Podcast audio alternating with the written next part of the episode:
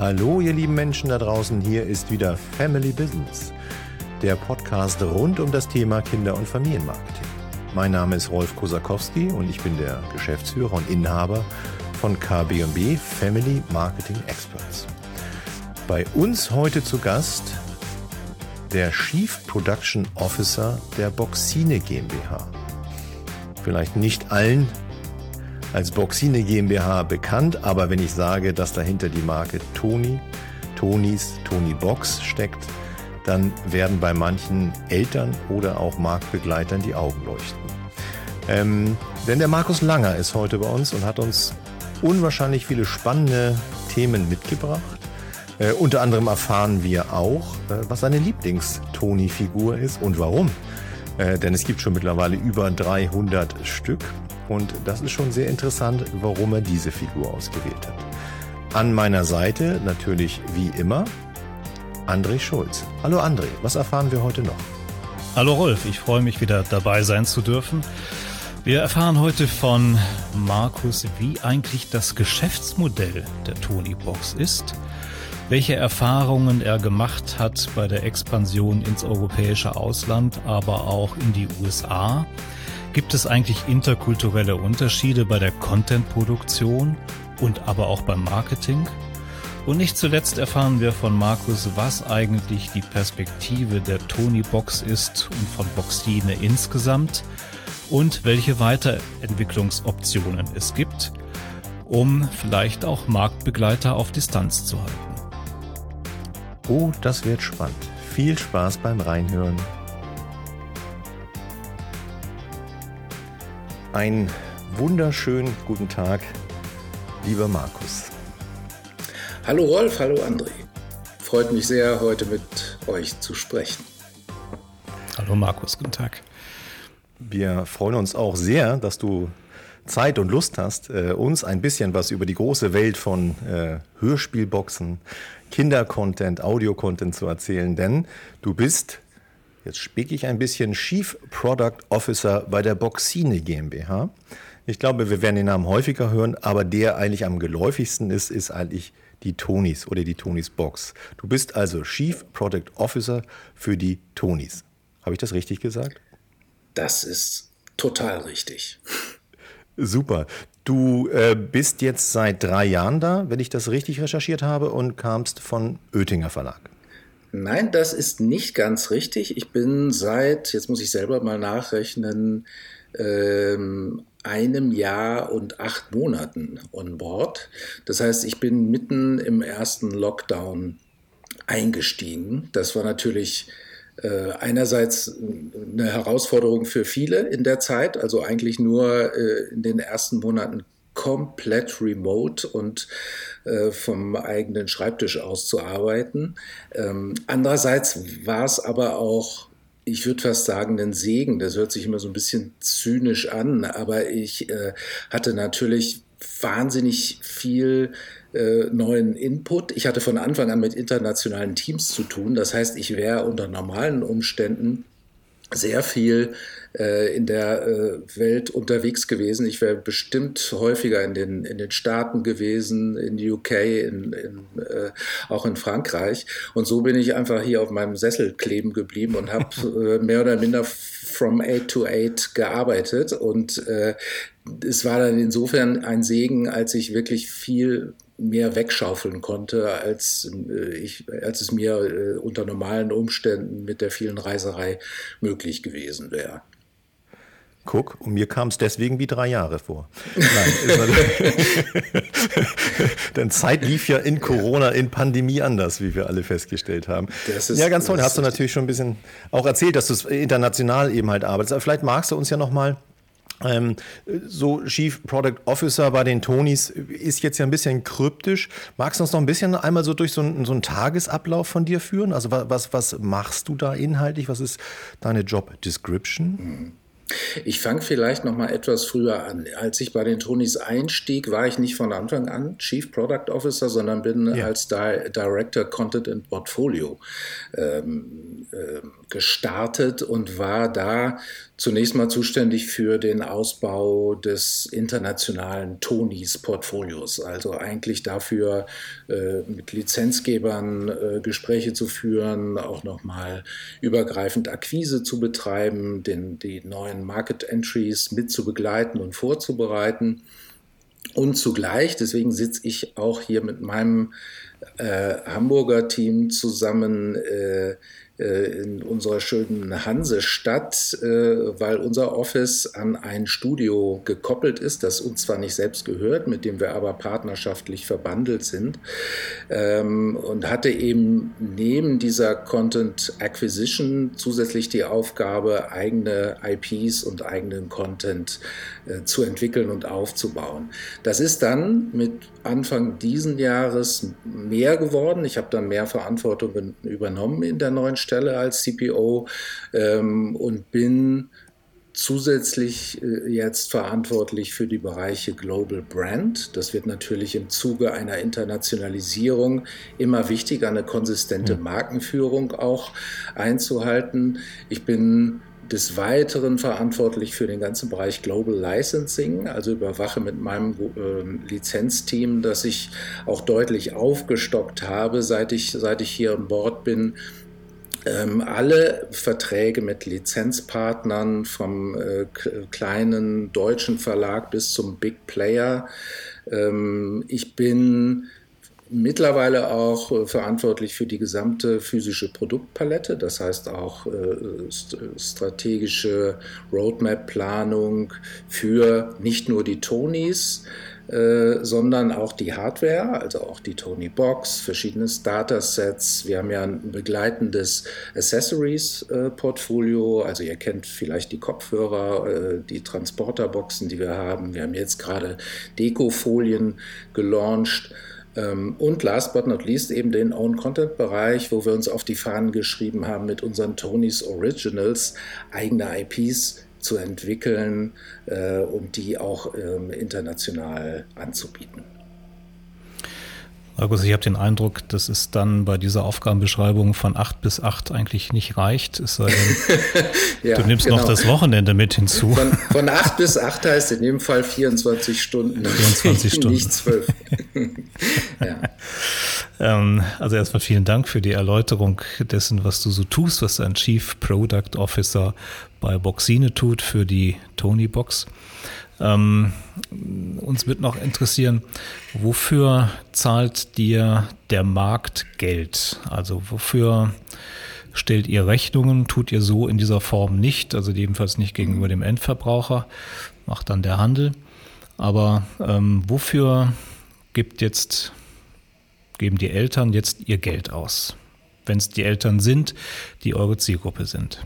Ja, also erstmal muss ich noch zu der vorherigen Frage ergänzen. Das bin natürlich nicht ich alleine, sondern vorrangig auch meine großartigen Teams, meine Kolleginnen und Kollegen, die in Düsseldorf, äh, in, in, zum Teil in Stuttgart, in, in, Hamburg und auch in der ganzen Welt verteilt äh, sitzen. Also das ist mir ganz wichtig. Die, die arbeiten auch äh, wirklich rund um die Uhr mit voller Begeisterung für die Tonis.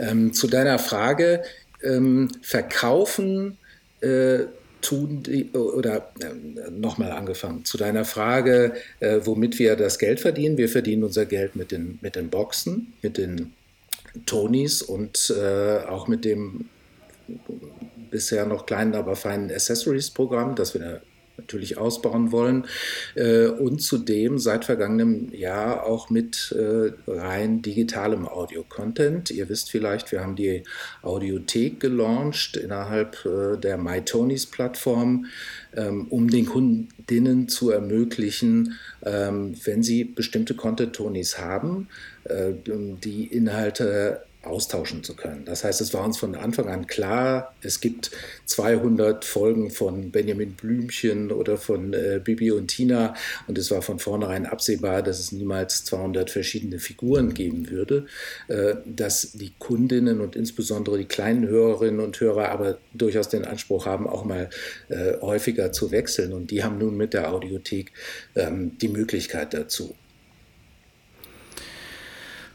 Wie würdest du das Geschäftsmodell der Tony Box beschreiben? Ähm, wir haben mit den äh, Tony-Boxen vielleicht für die Hörerinnen und Hörer, denen das Produkt noch nicht so vertraut. Es ist also eine, ein Audioplayer für Kinder im Alter von drei bis zehn Jahren. Und das Besondere an diesem Player ist, dass ähm, die Box, obwohl sie unfassbar komplexe Technik, äh, ein Stichwort vielleicht Cloud Connectivity enthält, dass, dass diese Box super simpel und intuitiv von Kindern zu bedienen ist. Und das liegt eben daran, dass wir keinen Screen oder unendlich viele Knöpfe an dieser Box angebracht haben, sondern die Steuerung äh, und äh, dieser, dieses Devices erfolgt über die Figuren, die äh, wirklich in liebevoller äh, Kleinarbeit, äh, sowohl von unseren Developern, die in Schwäbisch Gmünd sitzen, und dann auch bei den Suppliern ähm, handbemalt werden. Ne? Ähm, und äh, diese Figuren haben eben einen eigenen Wert an sich. Und das, glaube ich, ist das, was uns ähm, absolut unique macht als, als Anbieter auf diesem Feld. Ähm, wir sind eben die, die größte äh, Connected äh, Audio Plattform for Kids ähm, weltweit. Das kann man, äh, denke ich, so, so sagen. Und äh, ähm, deswegen spreche ich auch immer ungern von Wettbewerb, sondern sage lieber Marktbegleiter, weil ich glaube, wir mit unserem Produkt was wirklich Einzigartiges geschaffen haben.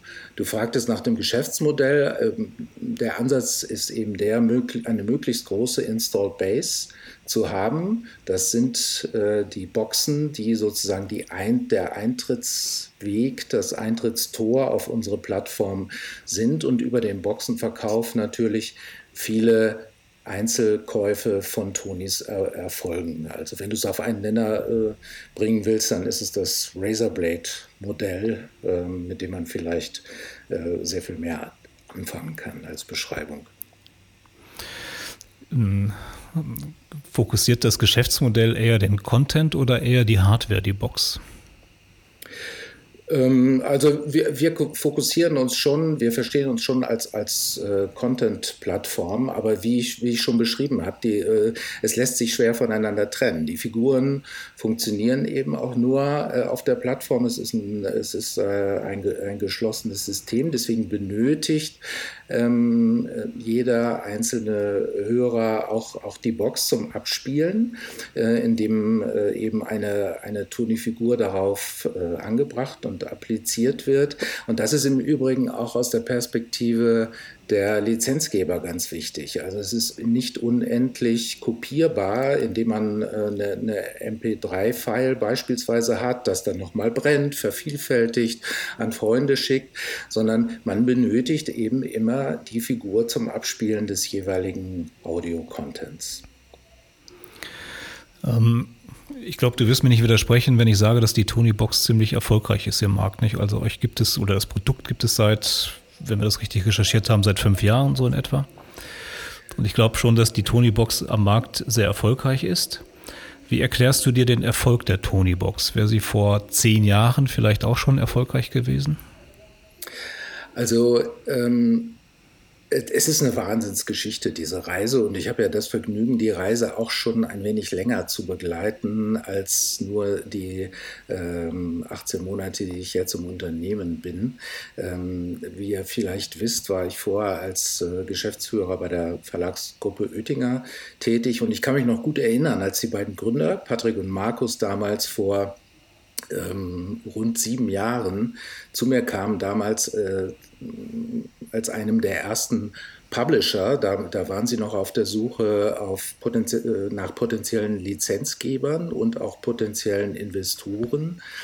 Ähm, und ich war eigentlich damals schon total geflasht. Die, die, hatten, die beiden hatten den Dummy äh, dabei, der im Übrigen schon dem finalen Produkt sehr, sehr nahe kam. Also es war schon damals ein sehr fluffiger äh, Würfel mit, diesen, mit den beiden Ohren. Ähm, es war kein, kein Screen vorgesehen. Äh, und äh, so sah das Produkt ja dann letztlich auch aus. Ich äh, glaube, die beiden hatten diese ähm, Idee, die ja einem sehr anwenderzentrierten und lösungsfokussierten Ansatz entsprungen ist, hatten diese Idee genau zur richtigen Zeit. Denn äh, die, die CD befand sich da schon ziemlich, ziemlich im, im Niedergang, äh, insbesondere weltweit.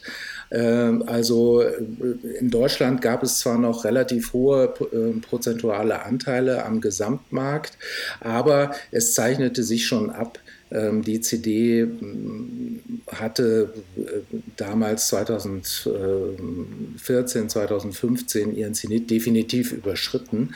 Und man darf auch nicht vergessen, die CD war nie ein tolles Abspielmedium für Kinder. Ich habe selber drei Töchter. Äh, ich weiß nicht, wie viele CDs meiner Sammlung die meine, meine beiden älteren Töchter geschrottet haben, indem sie immer schön aufgeklappt und auf dem versucht haben, den Boden damit abzuschleifen. Ähm, äh, vor, vor, dem Hintergrund muss man sagen, dass die Kassette fast äh, eher ein geeignetes Kindermedium war als die CD und sogar die, die alte Vinylschallplatte. Also bin ich ja auch groß geworden. Ich bin ja Teil der Kassettenkindergeneration. Ähm, und ähm, insofern haben, äh, ist Patrick äh, mit der Beobachtung, der nämlich genau dasselbe festgestellt hat, mit der Beobachtung seiner eigenen Kinder, wie sie, wie sie scheiterten an CDs und auch an den entsprechenden Playern, äh, die, die ja immer nur eine kurze äh, Lebensdauer hatten in den Familien. Ich weiß nicht, wie viele CD-Player so unseren Haushalt durchwandert haben. Ähm, und äh, ich glaube, er ist genau zur richtigen Zeit auf, dem, auf den Plan getreten. Die Technik war auch entsprechend entwickelt. Das heißt, äh, es gab die ersten cloud-basierten Systeme. Es hat einen wahnsinnigen Sprung gegeben damals in der, in der Entwicklung. Ähm, und dann diese geniale Idee, äh, Figuren als, als sozusagen Abspieltrigger äh, zu, zu, zu nutzen, äh, die ja auch einen, einen wahnsinnig ähm, emotionalen Wert haben. Also wenn man, wenn man das, wenn man das einmal äh, sieht, äh, ist man sofort angetan und begeistert. Und ich sage immer, das ist, äh, dieses System ist so Instagrammable. Also die, die äh, Leute sind so angetan und so begeistert und, und inszenieren sich auch gern damit, zeigen ihre Sammlungen. Ich weiß nicht, wie es euch geht. Ich hatte früher als Kind äh, auch so einen Satz, so, so einen Setzkasten mit, mit Schlümpfen und anderen Figuren drin. Und wie genial wäre es gewesen, wenn die damals schon, wenn ich die hätte auf ein Device stellen können und dann wären da auch noch Töne rausgekommen. Also ich habe irgendwie, hat sich für mich auch so ein kleiner Kreislauf äh, geschlossen, der ich so alle verschiedenen Tonträgerformate durchlaufen habe in der persönlichen Entwicklung. Äh, und dann dachte ich, wow, so, jetzt bin ich irgendwie, äh, jetzt bin ich am Ziel angekommen. Hm. Ähm, welche Bedarfe befriedigt denn die Tony-Box? Also du hast eben die Kassette angesprochen. Ich verrate, glaube ich, kein Geheimnis, wenn wir alle drei, die wir uns hier unterhalten, ähm, vor 1970 geboren wurden und insofern natürlich auch alle ein Kind der Kassette sind ähm, die uns damals eben die Musik äh, auch ermöglicht hat, jenseits der etwas sperrigen LP. Und dann kam der Walkman. Der Walkman hat, das, hat den Bedarf befriedigt, Musik ortlos zu machen. Wir konnten überall Musik hören. Dann die CD hat die Qualität nochmal ganz deutlich nach oben geschoben im Vergleich zur LP und hat das auch ähm, ein bisschen unabhängiger von Kratzern und so weiter gemacht. Aber welchen Bedarf ähm, befriedigt jetzt die Tony-Box? Also zum einen ist es, ähm, ich habe es ja eben angesprochen, es ist sehr, sehr komplexe, smarte Technologie äh, und sie wird durch dieses puristische, super simple Bedienkonzept äh, handelbar. Äh, für ein dreijähriges Kind wie für ein fünfjähriges oder ein, ein äh, acht- oder neunjähriges Kind und macht den Inhalt begreifbar im wahrsten Sinne des Wortes. Das heißt, äh, wie ihr wisst, wir befinden uns alle in einem kontinuierlichen Flow von Informationen. Wir haben heute unendliche Zugriffsmöglichkeiten durch die Streaming-Portale, durch YouTube, durch Netflix, ja, und es hört nie auf. Ähm, da mal innezuhalten, zu einer, zu einer Figur zu greifen, die auch dem Inhalt eine total ansprechende und, und äh, ich habe eben schon den Begriff verwendet, auch so eine äh, emotionale Repräsentanz verleiht, und es, und es tatsächlich im wahrsten Sinne des Wortes an, be, also begreifbar macht. Ne? Ich, kann, ich kann die Figur hinstellen, ich kann sie in mein Regal stellen. Früher, wie man wenn man Sammlungen, auch Kassettensammlungen in, äh, inszeniert hat. Ich weiß noch, ich hatte da so mehrere Drehregale oder auch Regale an der Wand, da konnte ich immer sehen, äh, alle meine drei Fragezeichen folgen und, und konnte dann darauf zugreifen. Also es, es reduziert auch diesen, diesen Constant Flow, äh, soziologisch würde man sagen, auch Kontingenzreduktion. Also man macht, man erleichtert auch eine, eine Auswahl und eine Entscheidung. Ähm, und der Gedanke ist mir neulich noch mal gekommen, du, habt es angesprochen, als Kinder der 70er Jahre. Ich kann mich noch erinnern, wenn wir damals ferngesehen haben, da gab es noch sowas wie Pause. Plötzlich gab, kam im Nachmittagsprogramm, wenn, wenn eine Sendung nicht direkt äh, sich anschloss, äh, wurde irgendwie eine Tafel eingeblendet äh, mit Pause. Oder äh, der Peter Lustig, äh, der Löwenzahn-Moderator, der dann am Ende der Sendung sagte, so, jetzt macht ihr aber mal den Fernseher aus, jetzt habt habt ihr genug geguckt, jetzt ist Schluss. Äh, das wäre ja heute fast undenkbar. Ich glaube, so eine, so eine Sendung äh, hätte, hätte keine lange Verweildauer. Äh, im, auch im öffentlich-rechtlichen Rundfunk nicht, wo alle bestrebt sind, dass es immer weitergeht. Und äh, das finde ich auch so schön. Also man stellt eine, eine Toni-Figur drauf, die ist mit einem bestimmten Inhalt verknüpft.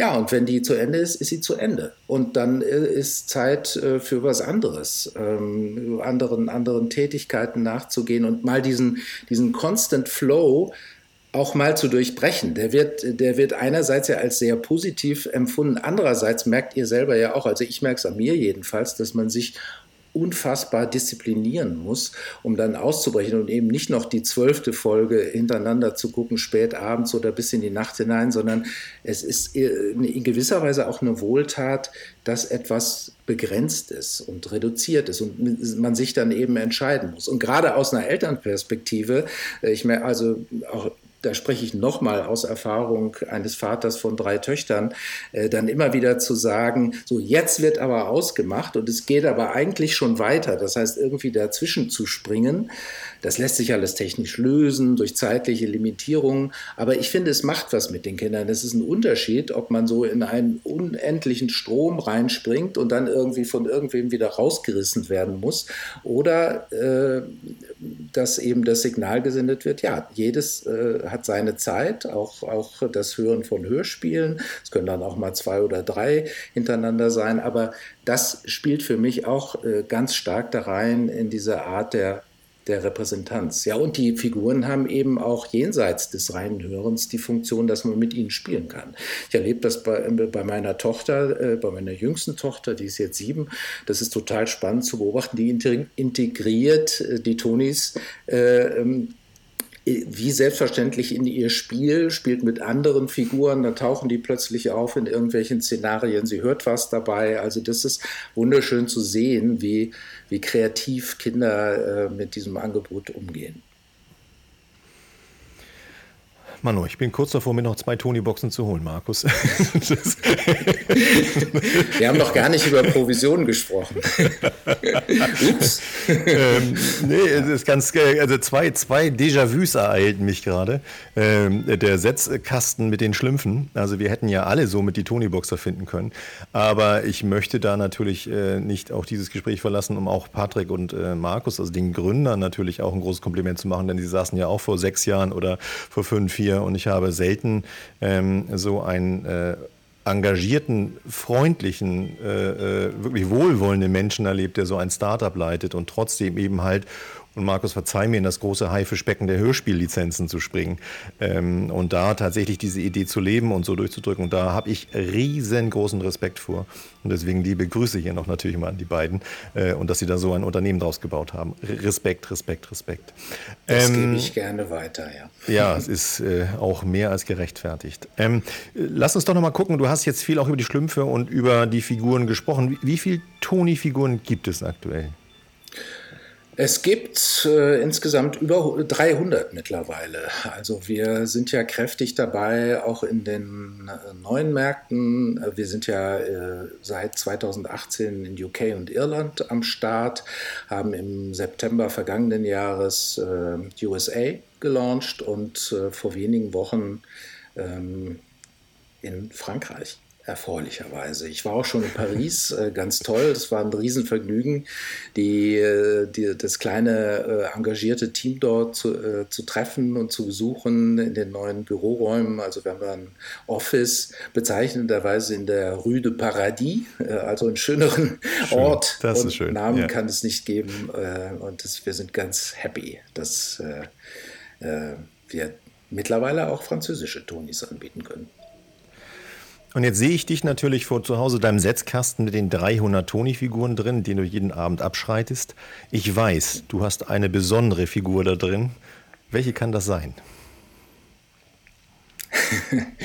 ja, ich glaube, meine, meine Kolleginnen und auch äh, verschiedene Handelspartner können es schon nicht mehr hören. Das ist so ein bisschen äh, ähm, eigennützig oder so, so, so ein wenig äh, äh, Stolz auf, auf Vergangenes liegt da auch drin. Allerdings teile ich diese Affinität mit Patrick, äh, glaube ich. Äh, das ist die unter meinem Bettfigur tatsächlich, die, die allererste, ähm, weil das schon so ein besonderes Signal war. Also wir beide, Patrick und ich, ähm, haben glaube ich, einen recht ähnlichen Musikgeschmack. Und äh, wer die Reihe nicht kennt, das war damals so eine Idee von mir, als ich noch äh, als Geschäftsführer bei Oettinger arbeitete, äh, war so ein bisschen leidgeprüfter Musikhörer im Auto mit meinen Kindern, die da teilweise furchtbare Kinderlieder hörten. Und ich habe gesagt, ah Gott, da muss es doch auch mal was anderes geben. Warum kann man nicht äh, Kinderlieder äh, haben, die, die äh, ja so dementsprechend, was man selbst auch gern hört. Ne? Und dann ähm, habe ich einen, Hamburger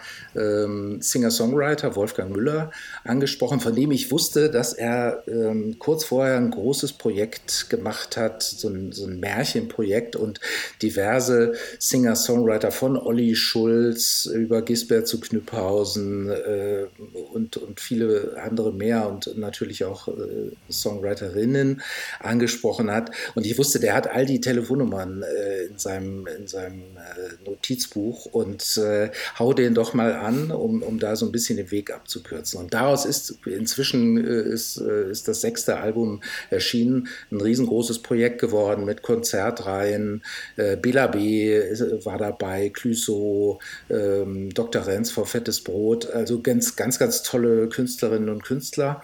Und äh, äh, und was viele nicht wussten, die, die Figur hat eine Hamburger Tattoo-Künstlerin und Designerin entwickelt, Jules Wenzel, also die, die so sehr künstlerische Tätowierungen macht, eigentlich äh, Designerin von Haus aus und auf deren Entwürfen, die hat so genähte Illustrationen für uns gemacht, für das gesamte Artwork, basiert auch der Toni. Und das war damals, es war ja so einer der allerersten in Deutschland. Ja. Das war schon ein Wagnis, sowas zu machen. Ne? Das, ist, das ist uns allen bewusst. Das ist schon Special Interest, obwohl da ganz tolle Namen dabei sind. Aber es war auch klar, es wird jetzt nicht ein, ein mega Blockbuster. Ähm, und deswegen bin ich immer noch so stolz darauf. Und, und Patrick hat das auch in der Anfangszeit immer äh, ganz vielen äh, äh, gezeigt und auf, war auf ganz vielen Fotos zu sehen. Er hat das mitpromotet, weil, weil das auch, denke ich, so einer seiner Lieblingstonis ist. Ja, schöne Geschichte, toll. Und ein Hamburger Projekt, ne? Und ein ähm, Hamburger Projekt. da müssen wir mal auch ein bisschen Lokalkolorie zeigen hier. ähm, du sag mal, was ich noch nicht in der ganzen Ausgestaltung eurer Produkte und die ganze Hardware und jetzt, was ihr eben halt auch macht an Zusatzgeschäften und sowas alles. Ich habe den Einstieg in die Originals noch nicht ganz verstanden. Der Markt ist ja voll, also in die Eigenproduktion. Der Markt ist ja nun wirklich voll mit Audioproduktion und es kommen ja auch immer neue dazu. Es kommen auch neue Segmente dazu. Magst du uns noch einmal kurz erklären, was die Idee hinter den Originals ist, die ja doch jetzt sehr, sehr viel auch dazu kommen? Ja, klar. Ähm, also zum einen haben wir gesehen, dass äh, bestimmte Genres auf unserer Plattform ähm, sehr, sehr gut funktionieren, unabhängig davon, ob sie mit ganz bekannten Marken oder, oder Celebrities, die da performen, verknüpft sind. Also ich nehme mal ein Beispiel. Ähm, einer der äh, bestverkauften Tonys ist der Spiel- und Bewegungslieder Tony, also eigentlich ein sehr ah. generischer Inhalt, traditionelle Kinderlieder. Mhm. Ich hatte damals diese, diese äh, Reihe ähm, ähm, als ich noch bei Oettinger tätig war, lizenziert äh, an die Tonis. Ähm, und äh, wir haben einfach äh, gesehen, dass da wahnsinnig viel Potenzial liegt äh, auf diesem Feld der traditionellen Kinderlieder. Ne? Es gibt weitere äh, Public Domain Contents wie Märchen, wie klassische Erzählungen. Da muss man nicht äh, Lizenzproduktionen einkaufen von, von Labels und äh, Publishern, sondern kann dann durchaus äh, eigene Produktionen kreieren. Das ist aber nur ein Aspekt. Ein viel wichtigerer Aspekt ist, dass wir natürlich als Plattform mit dieser äh, enormen Installed Base im Rücken die Möglichkeit haben, eigene Franchises und eigene IPs potenziell groß zu machen. Schaut auf Netflix, schaut auf Amazon. All diese Plattformen setzen auf Originals und haben natürlich auch die entsprechenden Instrumentarien, dadurch, dass äh, sie die Plattform sind, wie solche Inhalte promoted und platziert werden. Das heißt, da steckt also grundsätzlich schon mal ein großes Potenzial dahinter. Man macht sich natürlich auch unabhängiger von Lizenzpartnern, wissen wir selber, ist ein hartes äh, äh, Geschäft. Da muss man äh, gut und, und immer wieder ähm, verhandeln. Ähm, natürlich braucht man starke Lizenzen, man braucht starke äh, Blockbuster, gerade wenn man international reüssieren will und Geschäft ausbauen will. Das, das ist ohne Zweifel so. Die haben auch ihren Stellenwert. Aus unserer Sicht ist nur der Mix entscheidend. Also äh, das Setzen auf eigene Contents und das läuft äh, bei uns unter der Subbrand Tony's Originals. Ähm, gibt ein gewisses Stück Freiheit. Man kann auch agiler und flexibler auf ähm, neue Themen reagieren. Ähm, ich gebe euch mal ein Beispiel, das, das Thema Diversity. Wir haben ja gesehen, insbesondere durch den Eintritt in den amerikanischen Markt, aber auch in den, in den äh, französischen Markt und natürlich auch, was, was hier die Situation auf dem deutschsprachigen Raum anbelangt, ähm, Gesellschaft ist sehr stark im Wandel. Und äh, wir haben gesehen, die Inhalte, auf die wir potenziellen Zugriff haben, also mhm. lizenzierbare Inhalte, spiegeln das nicht in der Form wider, wie es äh, eigentlich unserem Anspruch äh, gerecht wird. Das heißt, wir haben als Plattform den Anspruch, äh, wir haben es mal so formuliert, dass sich jedes Kind äh, in unseren Inhalten potenziell wiederfinden kann. Das heißt, jedes Kind soll sich mit seinem, von seinem Background her, von seinen Bedürfnissen her, auch von seinem äh, ähm, ethnischen oder soziokulturellen Background her in irgendeiner Weise wiedergespiegelt äh, finden. Und dann sind wir auf die Suche gegangen, äh, was gibt es denn da? Was gibt es an, an tollem, ähm, umsetzbaren Content, ne? sei es im Buchbereich oder seien es fertige Produktionen und mussten dann feststellen, es ist so gut wie nichts da. Äh, ich glaube, wir, die, die gesamte Publishing-Welt be befindet sich da gerade noch in so einer Umbruchssituation oder eine Übergangssituation. Man findet sehr, sehr viele Inhalte, die ähm, Diversity in ihren unterschiedlichen Facetten sehr explizit äh, thematisieren und darstellen. Also ich würde es eher fast als Meta-Literatur bezeichnen. Das ist aber, das spricht Kinder eigentlich nicht an. Kinder interessieren sich für tolle Geschichten. Kinder interessieren Absolut, sich ja. dafür, ne, dass, dass das, was sie in ihrem Alltag erleben, äh, äh dass das da vorkommt und dass sie, dass sie sich irgendwie wiedergespiegelt sehen können. Und Kinder haben kein Interesse daran, dass irgendwie soziokulturelle Themen kritisch in irgendeiner Weise ausgestellt oder, oder überhaupt thematisiert werden. Ich glaube, dass dieser Reflex ganz selbstverständlich ist. Und ich glaube auch, dass all diese Bücher, die meiner Ansicht nach eher Erwachsene adressieren und gar nicht so sehr für, für Kinder gemacht sind, auch wenn es Bilderbücher sind in unterschiedlichen Formen, dass das total nachvollziehbar ist, weil es ja. einfach lange Jahre oder Jahrzehnte äh, nie, nie adäquat äh, Thema war und sich die, auch die großen Verlage dieses Themas nie wirklich angenommen haben. Und dann, dann setzt natürlich so eine Gegenbewegung ein. Es sind eher kleine Verlage, ne, die, man, die man jetzt nicht so kennt, die, die bewusst äh, sich dieser Themen annehmen. Finde ich total total gut und richtig. Nur es, wir haben eben festgestellt, es ist nichts dabei, wo wir, wo wir sagen, die, die Geschichte ist an sich so toll oder sie lässt sich auditiv ähm, für, für drei, fünf oder siebenjährige oder auch ältere Kinder, lässt sich auditiv so adäquat umsetzen, dass es eben auch in erster Linie eine tolle Geschichte ist.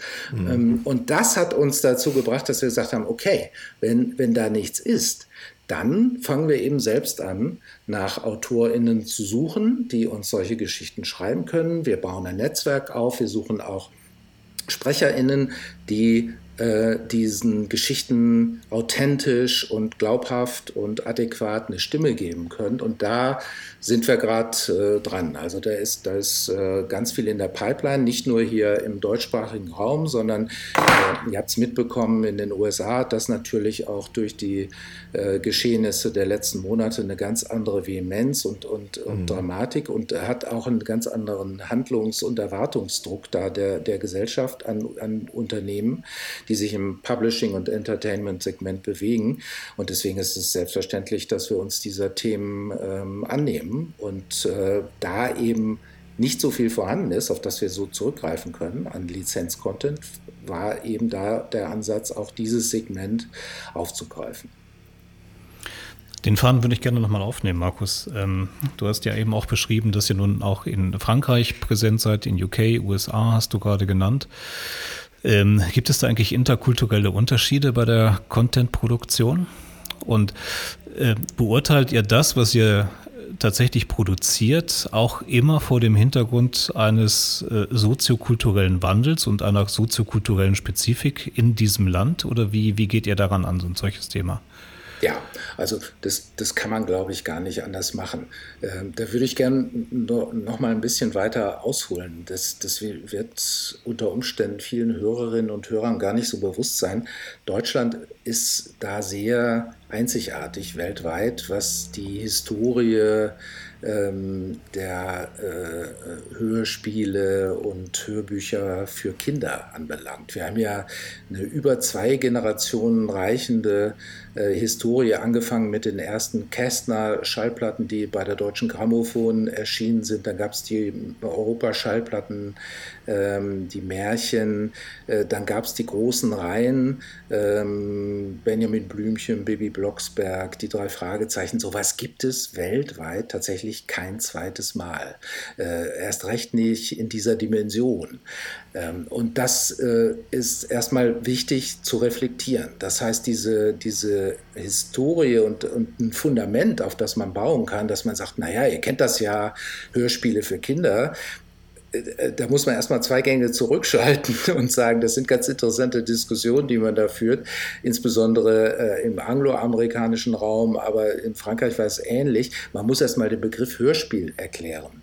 Äh, das kennen die nämlich gar nicht. Also die kennen dann äh, Audio-Content für Kinder in irgendeiner Form, das sind, das sind Lesungen, aber man hat da kein Reservoir, auf das man zurückgreifen kann. Das ist mal rein, der reine formale Aspekt. Ähm, das heißt, wir mussten auch unseren Lizenzgebern erstmal erklären, was wir da eigentlich machen.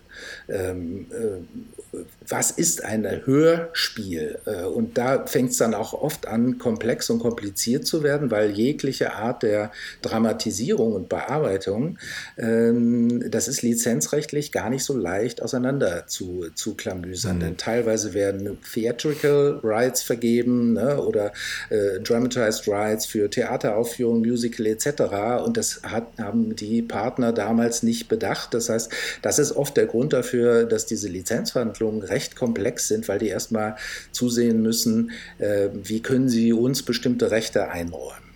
Punkt eins. Wir finden da immer kreative Lösungen. Ich finde das persönlich auch super spannend, weil man in gewisser Weise Entwicklungsarbeit macht. So in der Sache, wir tragen Audio für Kinder in die Welt. Und äh, die Tonis sind da ein wunderbarer ähm, Transmissionsriemen dafür, ein wunderbares, äh, äh, ein wunderbarer Anlass, äh, überhaupt erstmal eine Audiokultur für Kinder in diesen neuen Regionen, für uns neuen Regionen zu etablieren.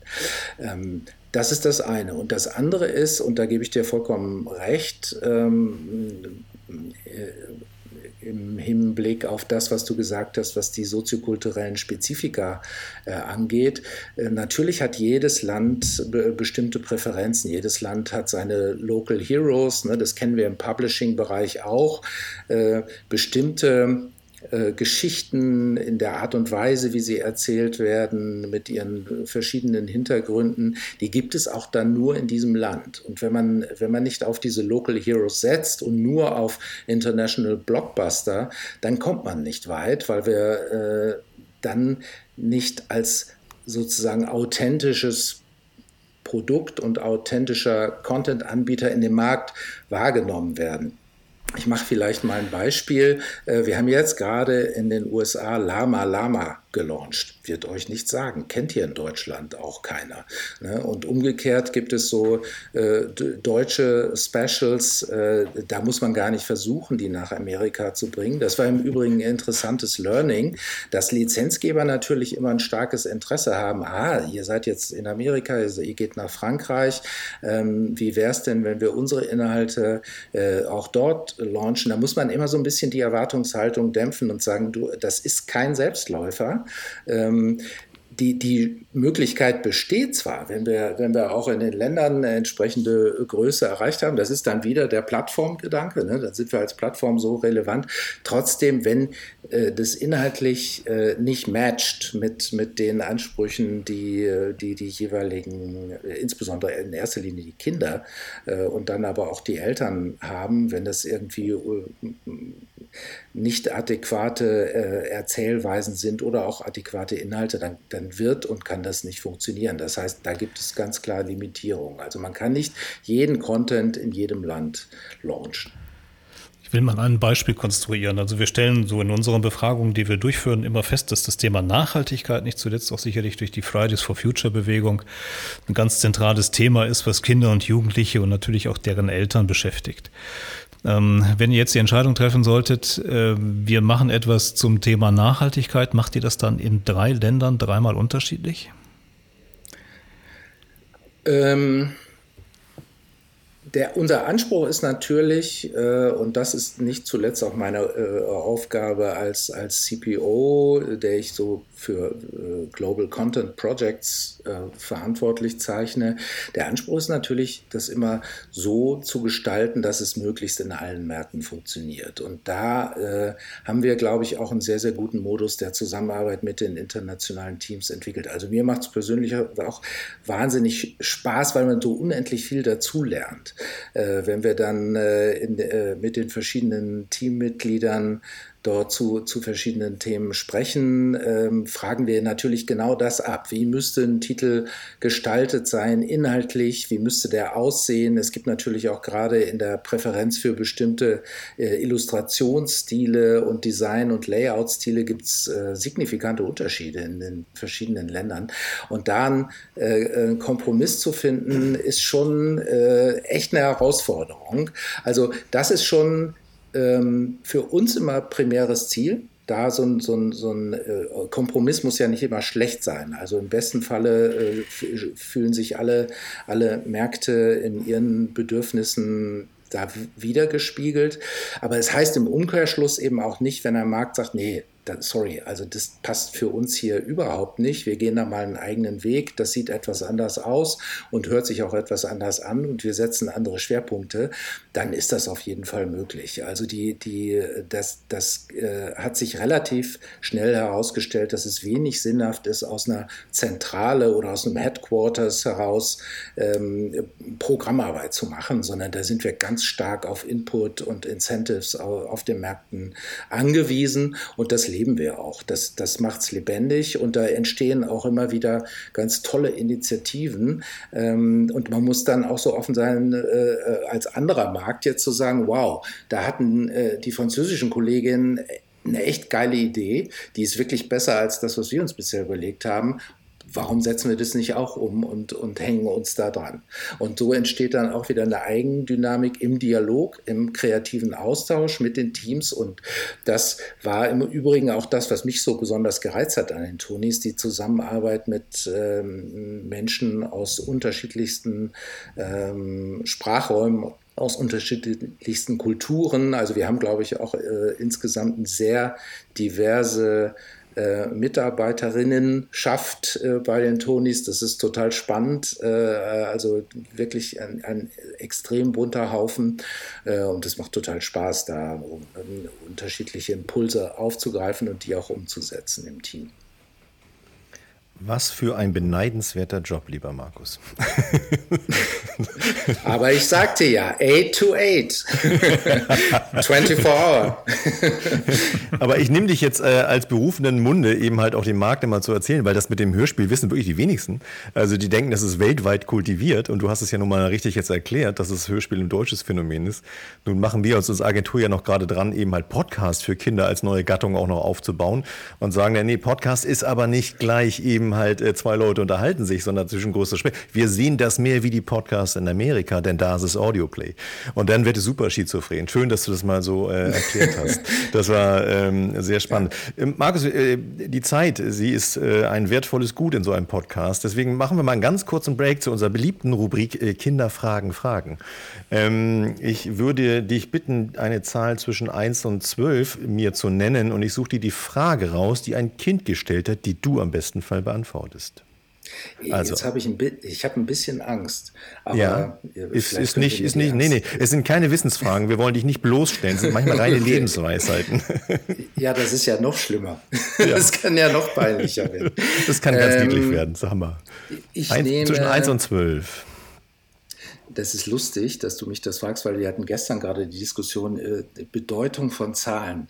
Ja. Ähm, ich habe ja, ich habe ja vergleichende Religionswissenschaften studiert. Damit landet man dann automatisch bei den Tonys offensichtlich.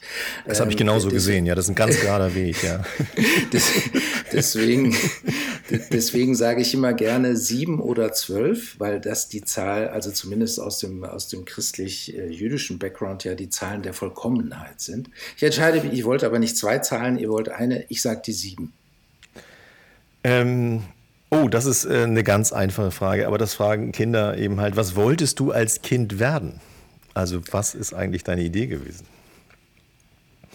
Ja, ähm, also die, die wirklich ehrliche Antwort wäre. Die, die wollen äh, wir. Ich, ich habe es bis ich, ich glaube, bis ich 30 war, habe ich es hab noch nicht gewusst.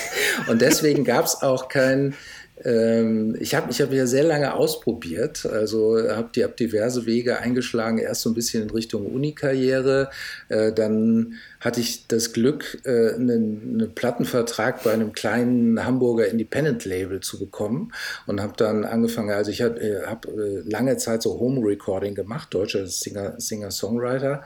Singer bis zur Platte hat es dann noch gereicht, aber und ich war sogar auf dem ich glaube, auf dem Rolling Stone, als er noch diese CD-Beilagen gemacht hat. Das, das, das, das habe ich noch geschafft, aber unterm Strich war es ein Mega-Flop und ich bin auch nicht äh, auf Tour gegangen. Und so erkläre ich mir im Übrigen auch immer, dass ich mich dann mit meinen Musikprojekten so austoben musste, weil das so ein bisschen ähm, Therapie und Traumabewältigung war. Das ist damit Kompensation.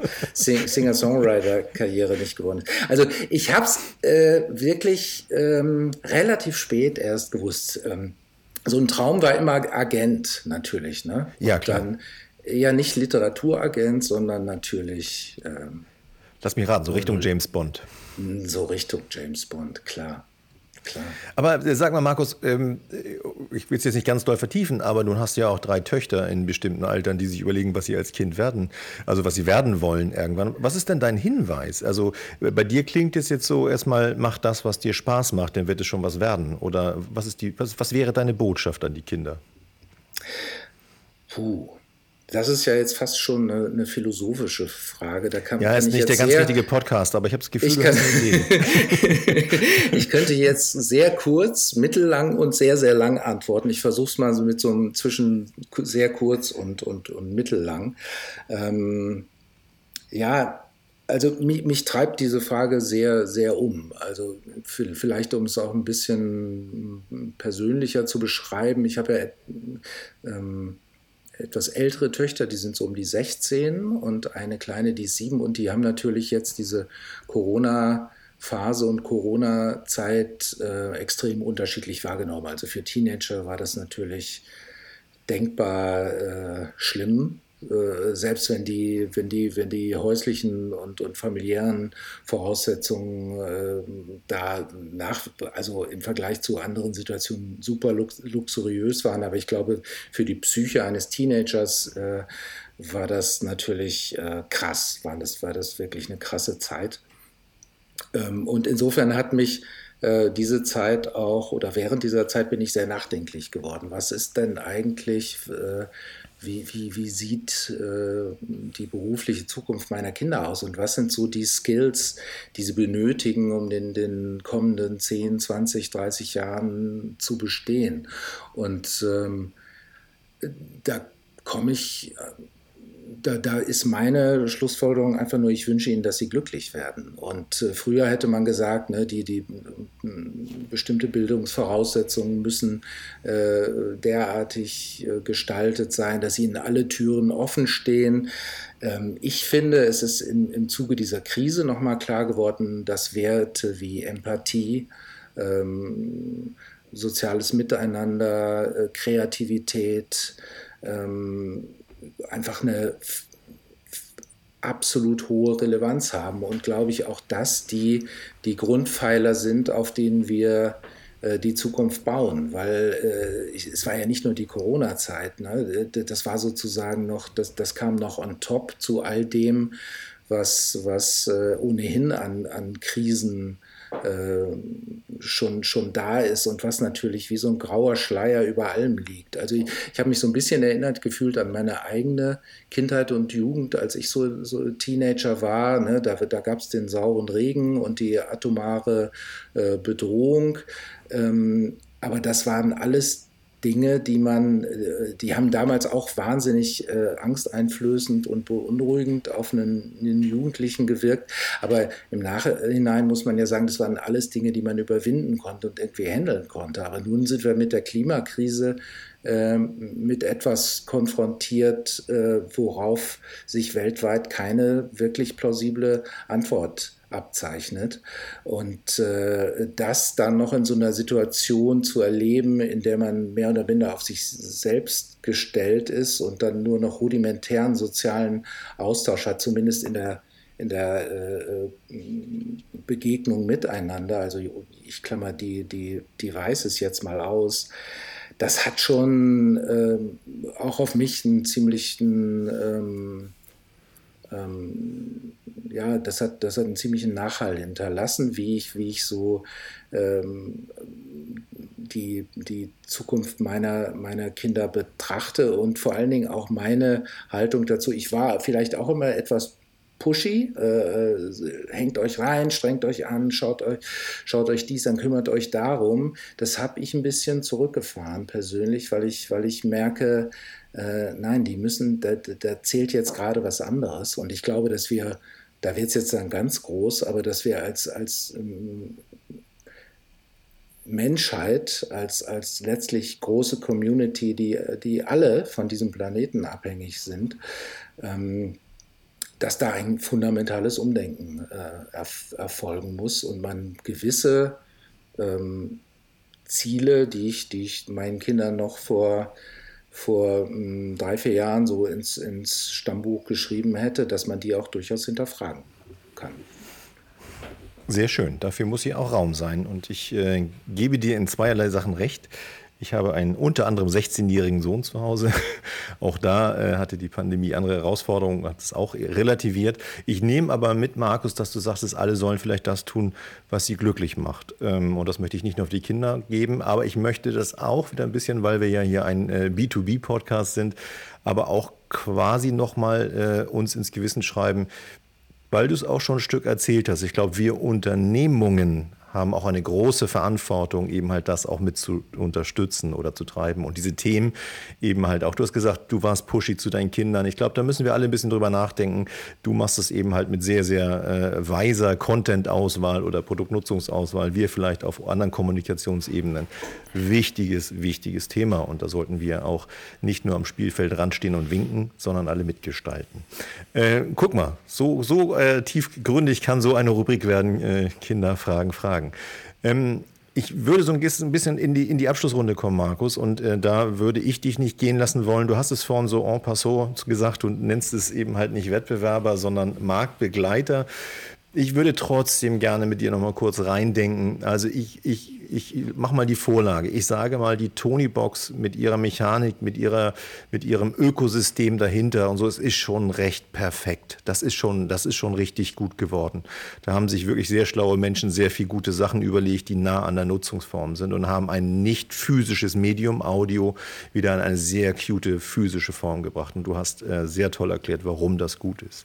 Aber ist es nicht kopierbar? Ist es nicht auch ein Risiko, äh, quasi äh, nicht jetzt eben halt äh, nur eine internationale Expansion voranzutreiben, sondern eben halt auch zu schauen, wo entwickeln wir uns weiter mit Produkt, Dienstleistung, Inhalten oder ganz neuen Kategorien? Also äh, es, es, steht außer Frage, ähm, dass wir, äh, dass wir uns weiterentwickeln müssen. Also wir können uns nicht darauf ausruhen, was wir hier geschaffen haben und wir können auch nicht stehen bleiben. Ähm, ich glaube, ähm, es ist wichtig, dass wir, dass wir sehr genau beobachten, was, was im Markt äh, vor sich geht, um dann auch Entscheidungen zu treffen, äh, auf diese Felder gehen wir, äh, aus anderen halten wir uns fern. Ne? Also in dem Zusammenhang ist es, ist es wichtig, dass man, äh, egal ob Marktbegleiter oder, oder äh, Wettbewerber, da, äh, dass man das sehr genau beobachtet. Das tun wir. Entscheidend ist aber auch, dass man sich nicht davon treiben lässt, äh, sondern bei sich bleibt, äh, auch bei, bei seinem Fundament, auf dem letztlich die, aus meiner Sicht das unerschöpfliche Potenzial, was wir mit der Plattform haben, äh, beruht. Ich, äh, vielleicht, um das aufzugreifen, was du gesagt hast, ich, ich gebe dir mal zwei Beispiele, ähm, die ihr vielleicht wahrgenommen habt. Wir äh, haben ja durch eine Kooperation mit Playmobil zum einen und äh, mit einer Kooperation mit Steif die ja durchaus für sehr, sehr unterschiedliche Produktsegmente stehen. Äh, das eine auch im Bereich Toy, das andere im Bereich äh, Plüschtiere. Natürlich eine wahnsinnig tolle Traditionsmarke im, im deutschsprachigen und europäischen Raum bekannt. Ähm, das zeigt, glaube ich, das Potenzial auch der Erweiterbarkeit, wie wir unsere Plattform denken. Das heißt also, wir haben ja letztlich hier nichts anderes gemacht, als diese Produkte, die schon da waren, tonified. Also wir haben sie, in, in, indem wir sie mit unserer Plattform kombiniert haben und sie, sie letztlich auf unsere Plattform geholt haben, ist es zugleich eine Erweiterung der Möglichkeiten und der Plattform, im Übrigen auch der Distributionswege ähm, geworden. Und das vielleicht nur so als ein äh, Gedankengang oder als ein Streiflicht, was sehr gut das Erweiterungspotenzial dieser Plattform äh, ausmacht. Und das kann man natürlich in unterschiedlichste Richtungen denken. Also um deine Frage zu beantworten, wir bleiben ganz gewiss nicht stehen. Äh, nicht zuletzt deshalb haben wir auch, das haben wir vor kurzem ja bekannt gemacht, ähm, das Tony Lab installiert, um ähm, eine ähm, Abteilung zu haben, die dem Tagesgeschäft in gewisser Weise entkoppelt ist. Also die können auch mal ganz äh, agnostisch und frei von operativen Zwängen äh, sich äh, echten Innovationen und echten Neuentwicklungen widmen, ohne dass äh, immer äh, jemand hinter ihnen steht und sagt, deliver, deliver, bis zum äh, dritten liegt dies und jenes vor, sondern ich glaube, diese Potenziale muss man als Unternehmen auch bereitstellen und ähm, organisieren ähm, und Freiräume schaffen, um äh, echtes Innovations Potenzial, was jetzt über eine ähm, Weiterentwicklung des schon Bestehenden äh, deutlich hinausgeht, ähm, zu schaffen. Und genau das war der, war der Hintergedanke dabei, äh, da auch agiler auf Trends und Entwicklungen, die wir jetzt noch gar nicht absehen können, die wir natürlich aber äh, weltweit äh, tracken, äh, Entwicklungen in unterschiedlichsten Richtungen. Das können inhaltliche ähm, Trends sein, das können aber auch technologische Trends sein, dass wir die äh, adaptieren und dann auch nutzbar machen können. Aber ganz wichtig ist, dass es vom Kerngedanken des Produktes und der Plattform aus äh, konsistent ist. Also wir fangen jetzt nicht an den unterschiedlichsten ähm, teils abwegigen äh, Richtungen uns zu entwickeln, sondern wir wollen schon sehr nah bei, bei dem bleiben, was die Tonys als Love-Brand ausmachen. Das ist vielleicht auch nochmal ein wichtiger Impuls. Wir haben es geschafft, eine echte Love Brand äh, oh ja. zu, zu entwickeln. Ne? Das sieht man daran, das ist vielleicht auch ein, ein, ein, toller Indikator, was für einen wahnsinns kreativen Boost die Tonys so erzeugt haben. Wenn ihr auf die, auf die Communities äh, schaut, ne, egal in, in, auf, welchem, auf welcher sozialen Plattform, die tauschen sich untereinander aus, die fangen selber an, Produkte zu entwickeln. Äh, das ist für uns natürlich wahnsinnig toll, das zu sehen, was, was für eine, für eine ähm, ähm, kreative Explosion geradezu äh, unsere, unsere Produkte und unsere Plattform da äh, äh erschaffen hat. Ne? Und äh, da können, davon profitieren wir natürlich auch, weil das A, visuelle Awareness äh, steigert. Das heißt, die Kunden äh, inszenieren ihre eigenen Kreationen, ob es nun die, die Zaubertonis waren, die sie, die sie selber da entwickelt haben, sei es auch über irgendwelche Tragetaschen oder selbstgebastelten Regale. Also das ist ja Wahnsinn, was da abgeht. Ähm, und das zeigt einfach, dass wir da sehr viel richtig gemacht haben. Und äh, wir nehmen das auch mit insgesamt mit großer Freude äh, wahr, dass es, dass es so eine Eigendynamik ähm, entwickelt unter der, in der Community. Markus, ich will da nochmal anknüpfen. Was, was denkst du nach deiner Auffassung, was wird den Wettbewerb, welcher Faktor wird den Wettbewerb künftig entscheiden? Also ist das die Hardware? Ist das der Content? Ist das, so wie du gerade beschrieben hast, auch eine technische Innovation? Äh, ist das die Schnelligkeit? Du hast äh, kurz vorher auch, auch berichtet, dass ihr natürlich aufgrund ähm, der Möglichkeit, dass ihr auch Originals äh, produzieren könnt, konzipieren, produzieren könnt, einfach auch äh, schneller Time to Market seid. Ist das die Schnelligkeit? Was wird so, was ist der entscheidende Faktor für den Wettbewerb? Ich glaube, äh, All die Dinge, die du gesagt hast, sind richtig. Es ist, es ist ein ausbalancierter, ein sehr gut ausbalancierter Mix aus all dem, was du gerade äh, beschrieben hast. Ähm, ich glaube, ohne den richtigen Content äh, ähm, sind wir nicht attraktiv für die unterschiedlichsten Alterszielgruppen, ohne dass die Hardware äh, appealing ist und dass sie, dass sie vor allen Dingen auch äh, sichtbar und verfügbar ist in den wichtigen Handelskanälen. Kanälen. Da haben wir noch gar nicht drüber gesprochen. Also wir sind ja mittlerweile in äh, über 5000 äh, Point of Sales verfügbar. Das heißt, haben auch als Device äh, eine sehr, sehr große Sichtbarkeit in den klassischen Retail. Ähm, äh, und sind eben nicht nur äh, online auf den einschlägigen Plattformen oder durch unseren eigenen Shop und unsere eigene Website sichtbar, sondern haben tatsächlich äh, eine flächendeckende Repräsentanz. Schnelligkeit ist mit Sicherheit äh, ein Faktor. Wenn man, wenn man zu spät äh, auf bestimmte Trends reagiert, ähm, dann wird man sicherlich Probleme bekommen. Das heißt, das zahlt ein bisschen auf das ein, was ich eben gesagt habe. Agilität müssen wir uns bewahren im Unternehmen an verschiedenen Stellen, um schnell auf unterschiedlichste Entwicklungen reagieren zu können.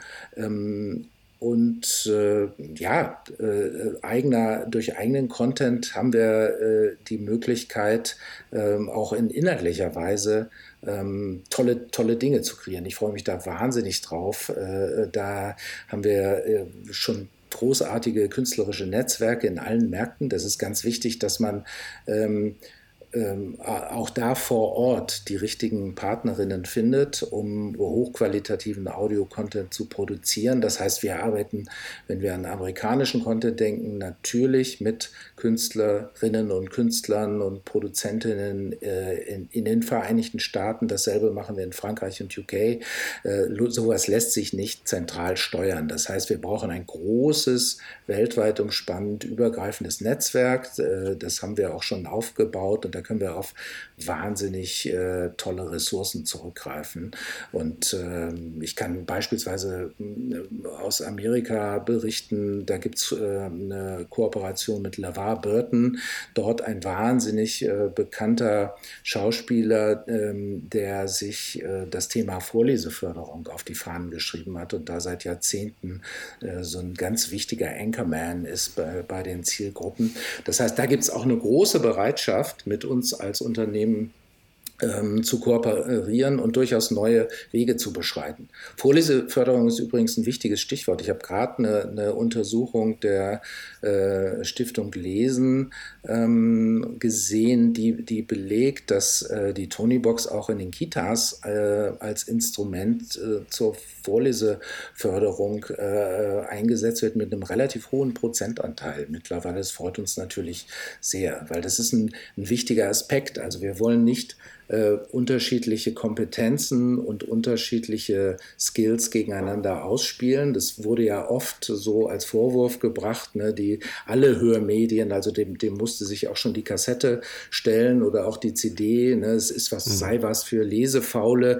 Die heutigen Studien belegen eigentlich ganz klar, dass Hören oder die Förderung des Zuhörens, Hören ja als erster nach dem Fühlen ent, entwickelter Sinn, also hat, hat eine ganz hohe ähm, äh, Wichtigkeit im Zuge des Aufbaus aller kognitiven Fähigkeiten, ähm, das zu stützen, also dass das äh, mittlerweile auch wissenschaftlich belegt ist. Es fördert die Fokussierung, es fördert die Zuhörkompetenz, es fördert Empathie, äh, es fördert dann auch eine Lesekompetenz, ist ein erster Schritt in diese Richtung.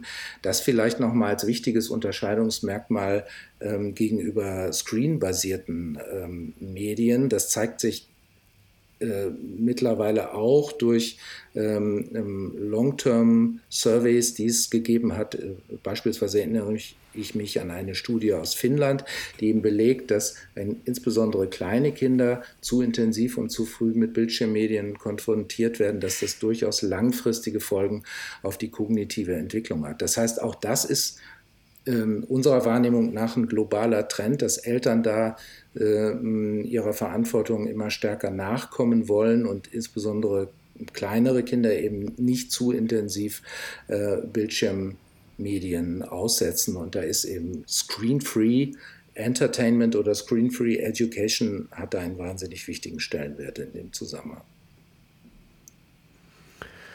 Lieber Markus,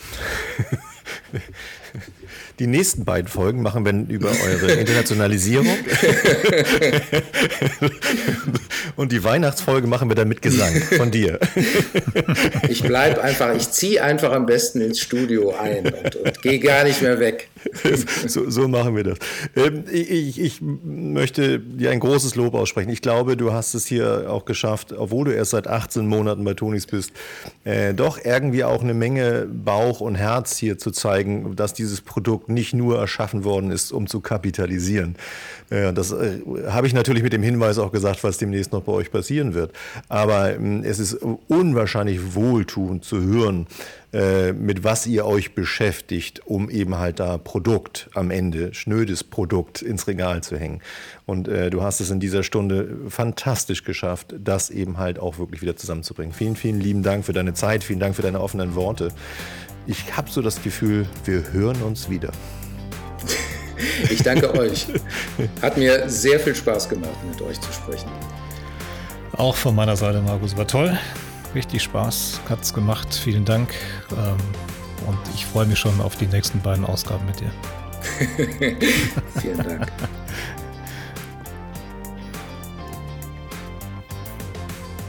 So, das war's nun leider schon wieder mit Family Business, dem Podcast rund um das Thema Kinder- und Familienmarketing. Wenn es euch gefallen hat, freuen wir uns auf euch beim nächsten Mal. André, was meinst du? Also, wenn es euch gefallen hat, dann abonniert unseren Podcast oder besucht unsere Homepage. Wir freuen uns auf das nächste Mal. Tschüss. Tschüss, bis zum nächsten Mal.